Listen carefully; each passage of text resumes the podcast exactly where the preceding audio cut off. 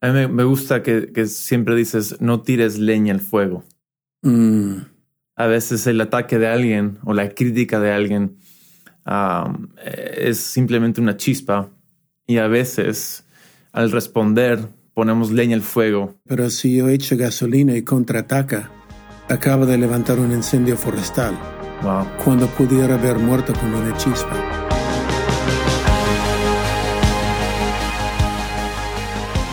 Hey, ¿qué tal? Ah, y bienvenidos a la Hacienda Iglesia Podcast. Yo soy Taylor, hijo de, Pastor Robert, y nuestro deseo es simplemente una conversación donde podemos crecer juntos. En el último episodio, episodio 2, ah, tú hablaste en, referencia a lo que es este episodio, no atacar y no defender. Lo cual, para ser honesto, es de los filtros más difíciles de aplicar. Porque ah, eh, siempre se siente que alguien te manda un, dardo a la espalda y quieres volver a responder, ya sea en, redes sociales, a una prédica. cada vez que, voy a, YouTube y veo las prédicas y veo que alguien pone no me gusta o unlike o dislike, es como que ¿quién puso eso? ¿No? Quiero, quiero investigar, quiero ver. Sí, hay, hay 20 mil likes, pero hay tres dislikes y no me like y sí. enfocamos en los tres. Entonces, ah, ¿cómo es esto de no atacar y no defender? defender? ¿Es, ¿Es posible realmente? Sí, una vez más es un filtro. Yeah. Y es un filtro, recuerda un filtro le ayuda a tomar decisiones buenas. Hmm. Y cuando hablamos de no atacar al nivel de liderazgo, al nivel de una iglesia, recuerda que la iglesia, Jesucristo mismo dijo que si te odian, me han odiado a mí primero. Wow. Um, y el mundo no, no va a estar siempre contento, entonces van a atacar. Y va a haber también movimientos dentro de la iglesia, como decimos, fuego amistoso, donde uno está ganando gente para Cristo y pero recibiendo balas de otras iglesias. Y va con confía en Dios, confía en Él, que Él está en control. Confía que cuando dice la venganza es de Él, no es suyo. Entonces déjalo a Dios. Y ahí va con este filtro, no ataca, no defiende. Es decir, no contraataca a alguien que te está atacando. Um, no sabe toda la circunstancia, de repente hay una herida, de repente hay un porqué que están haciendo esto. No ataca a los que te están atacando y no defiende. Sigue avanzando con el Evangelio. Sigue levantando una iglesia que brilla. A mí me, gusta que, siempre dices, no tires leña al fuego. Mm. A veces el ataque de alguien o la crítica de alguien um, es simplemente una chispa y a veces al responder ponemos leña al fuego, a la chispa y se convierte en un fuego. Sí, personas tienen diferentes niveles de madurez. Mm. Y de repente por un nivel de, o que sea madurez o un malentendido, ellos mandan una chispa, pero si yo echo gasolina y contraataca, acaba de levantar un incendio forestal. Wow. Cuando pudiera haber muerto como una chispa. Hmm. Entonces, es Proverbios, una vez más, la sabiduría de Salomón, cuando él es el que dice no pongas leña al fuego. Wow. No hay que escalar. El trabajo pastoral debe ser de escalar. Hay una frase que también me encanta, siempre lo dices, y en inglés suena mejor, storm in a teacup. un tempestad en, en, un, en un vasito de té, ¿no? Y, da tanta perspectiva porque un, un, vaso de té pequeño es, es, es tan frágil, es tan, tan chiquito, pero a veces estamos tan enfocados en la tempestad, en la tormenta, que nos olvidamos de que no es tan gran cosa. Exacto. Y no solo es un tempestad en un vasito de té, um, se puede equivocar y por esto es más fácil recibir como Jesús no abrió la boca cuando le criticaron, cuando mm. le juzgaron, Ah, no abrió la boca como cordero fue llevado. No es fácil ser un cordero cuando hay gente que quieren crucificarte. Yeah. Pero no ataca, no defiende. Dios te va a defender. Confía en Él. ¿Qué dirías a alguien que se siente que ha sido realmente víctima de algo? ¿Deberían también tomar esa postura de no atacar, no defender? Exacto. Todos vamos a ser en algún momento, eh, nos van a tratar injusta. Yeah. Y duele, duele especialmente si es un líder cristiano. Oh, man. Um, y Dios, qué difícil cuando un líder cristiano acaba de ser una injusticia. Um, no, no sabemos todas las circunstancias, solo Dios conoce la intención del corazón. Confía en Dios. Y esto es lo que dice la Biblia, devuelva amor por el odio, Hmm. uh, bien por el mal. Hmm. Um, hablas de medios sociales. La, la vida de medios sociales hoy día es, Dios mío, para mi generación, qué curiosidad, Yeah. qué plataforma tienen personas que antes no tenían. Yeah. Y el mundo hoy día, lo que estamos viendo es el corazón de la gente. Y um, el mundo está lleno de odio, Yeah.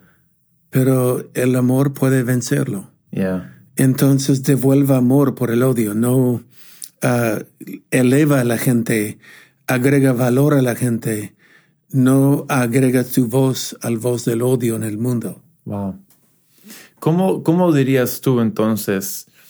Porque uno podría malinterpretar esto y pensar de que ah, si una mujer ha sido abusada, que no debería decir nada, porque en la iglesia, iglesia global, queremos ah, ponerlo debajo de la alfombra y no podemos ah, sacarlo a la luz porque sería vergüenza para la iglesia.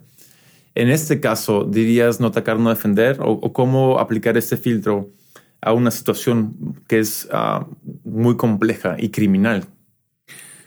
Bueno, hay este dicho, se oye mucho, lava la ropa sucia en casa. Y, pero es una injusticia. Mm, Es una grave injusticia cuando hay una mujer siendo abusado, verbalmente o físicamente peor, Yeah. igual, o un niño siendo abusado, no, no venir al socorro de estos que han sido abusados. Esa es una injusticia. Entonces, ah, Jesús siempre da es el defensa a las viudas o a los huérfanos o Yeah. a la indefensa. Um, yo digo, por ejemplo, toques este tema de abuso. Hay algunos hombres que sienten que yo tengo el derecho de disciplinar, le ponen esta palabra, mi esposa. No, no la ganaste de esta manera. no. La ganaste con amor. La Biblia dice que Dios da al hombre fuerza no para herir la mujer, sino para protegerla. Yeah. Y es una mal administración de un talento que Dios te ha dado, utilizarlo para abusar. Es una grave injusticia Yeah. y será juzgado por Dios mejor que lo arregla ahora. Yeah. Y nosotros tenemos como iglesia, tenemos que ir a la defensa de quien, es siendo, quien está siendo abusado, Yeah. sea mujer, sea niño, sea cualquier injusticia. Entonces, yo- entonces, ac- aquí la distinción sería, ah, hay cosas que son difíciles pero ligeras, otras que son ah, criminales y complejas. Ah, no, no, no barramos algo criminal bajo la alfombra, sino tratemos el asunto. Pero en lo posible, sin ser exagerados o morbos, ah, levantando polvo demasiado, ah, porque a veces podemos hacer una cacería de brujas ah, y exagerar la cosa, ¿no? Sí, no hemos sido llamados a señalar el pecado. El pecado es demasiado fácil encontrar. Recuerdo el dicho de, porque hay algunas personas que sienten que su llamado es encontrar lo malo. Mm, yo recuerdo el dicho que usamos que en el desierto hay dos aves.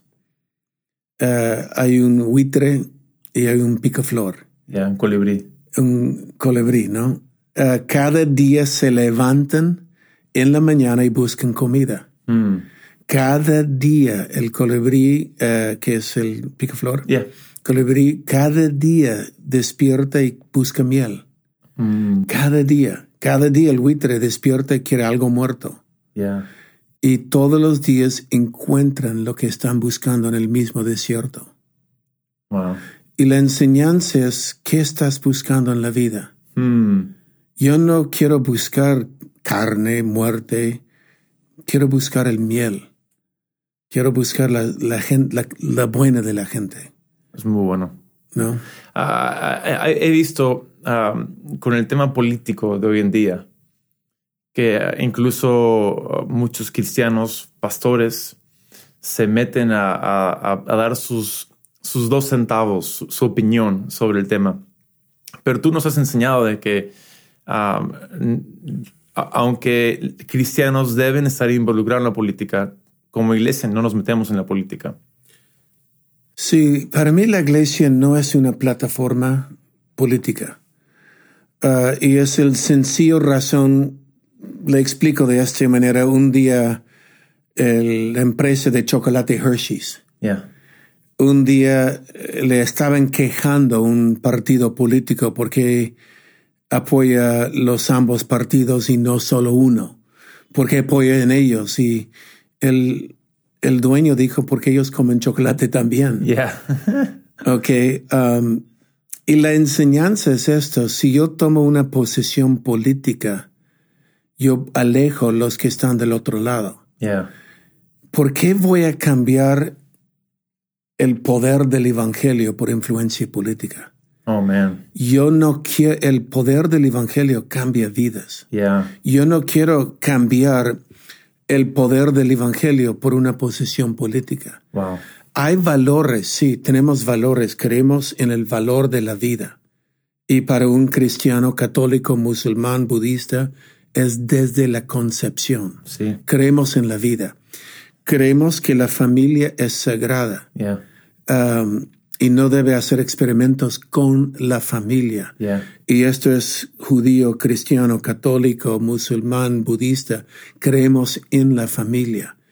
Ah, son valores no negociables, pero no tomamos en la parte política.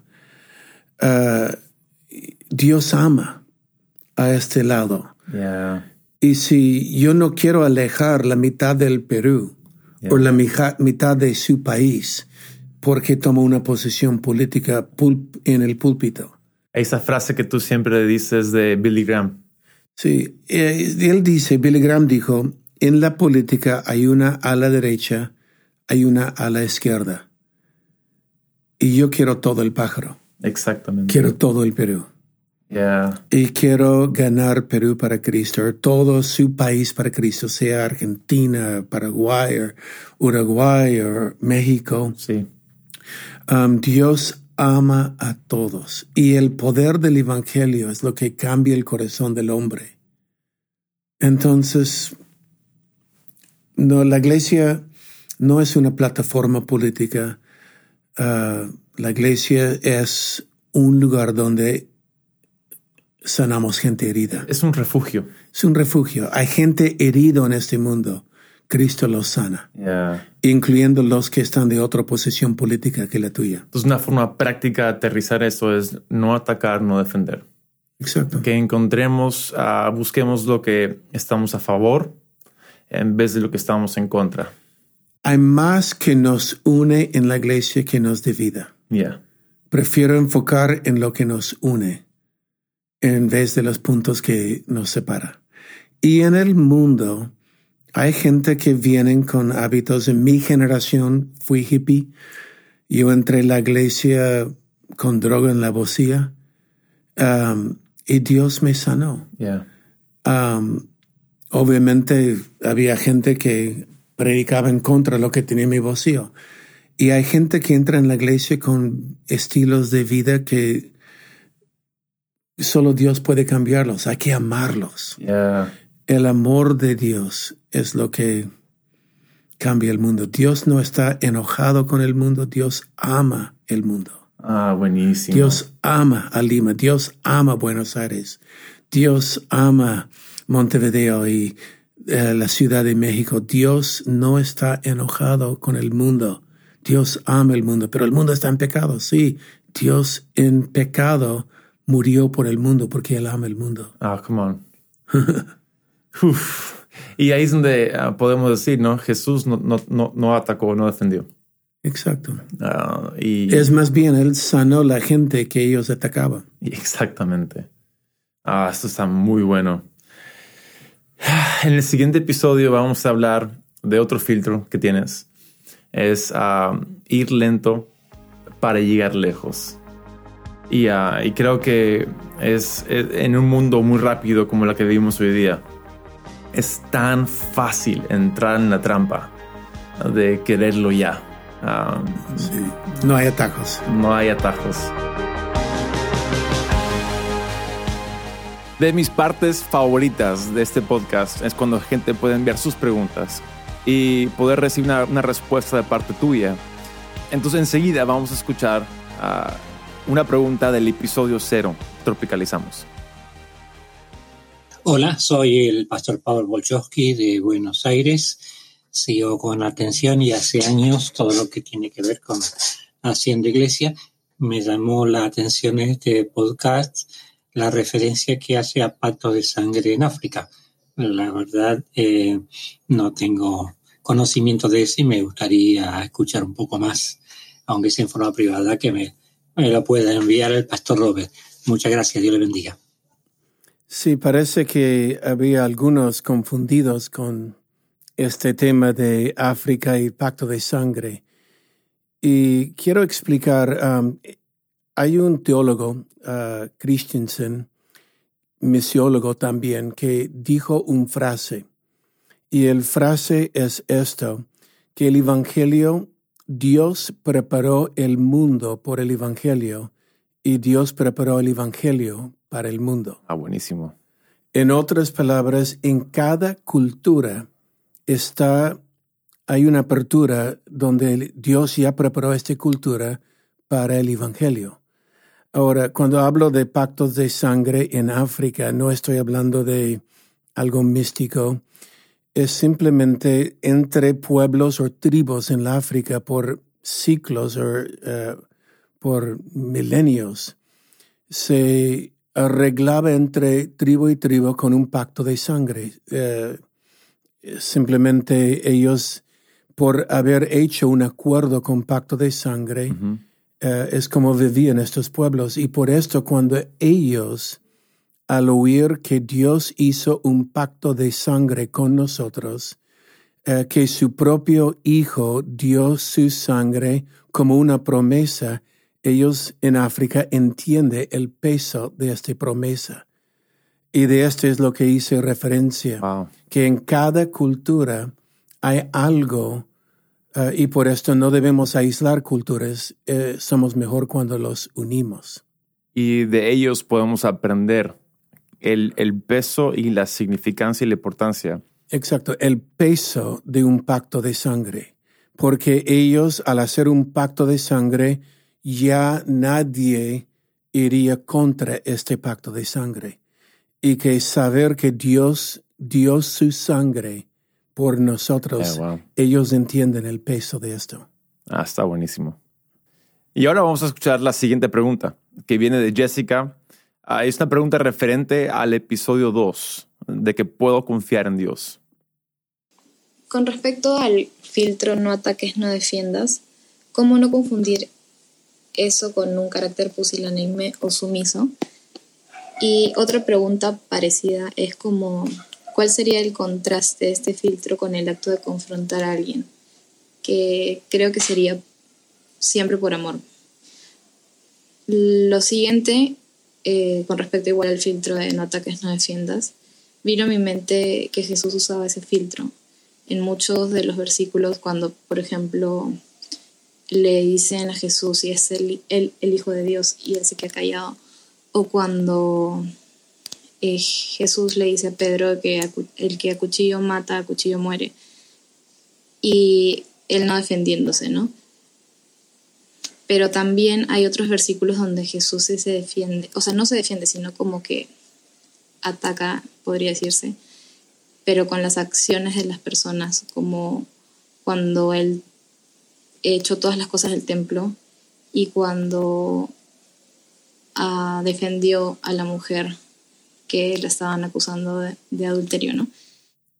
Wow, Jessica. Um, mira, es una tensión de lo que estás hablando, porque por un lado, Jesús fue el cordero que fue llevado al matadero y dice Isaías que él no abrió su boca, no se defendió a sí mismo.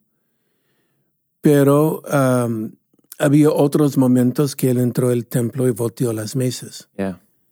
Entonces, cuando él entró al templo, creo que puede notar donde Jesús más se alzó para defender era contra hipocresía mm. o contra religión que no representaba bien Dios. Pero en sí mismo, ataques contra su identidad no se defendió. Um, entonces sí defendió mucho la fe pura, la casa de Dios debe ser una casa de oración. Y uh, entonces lo que vamos a ver es, él atacó los que decían ser cristianos o religiosos, pero en sí mismo no se defendió. Es muy interesante esto porque también vemos de que Jesús, uh, aunque no se defendió, no fue, no fue sumiso.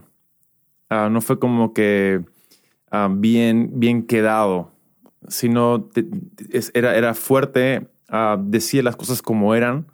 a Pedro varias veces le, le, llamó la atención, pero con, una, con un amor muy profundo. ¿no? Ahí, ahí en Proverbios dice, fiel son las llagas de un amigo. Excelente. Entonces, ¿cómo esto aplica? ¿No?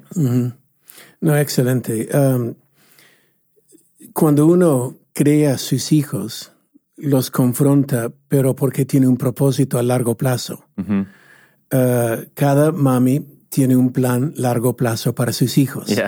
Los mamis no piensan en corto plazo, piensan en largo plazo y en el discipulado es igual.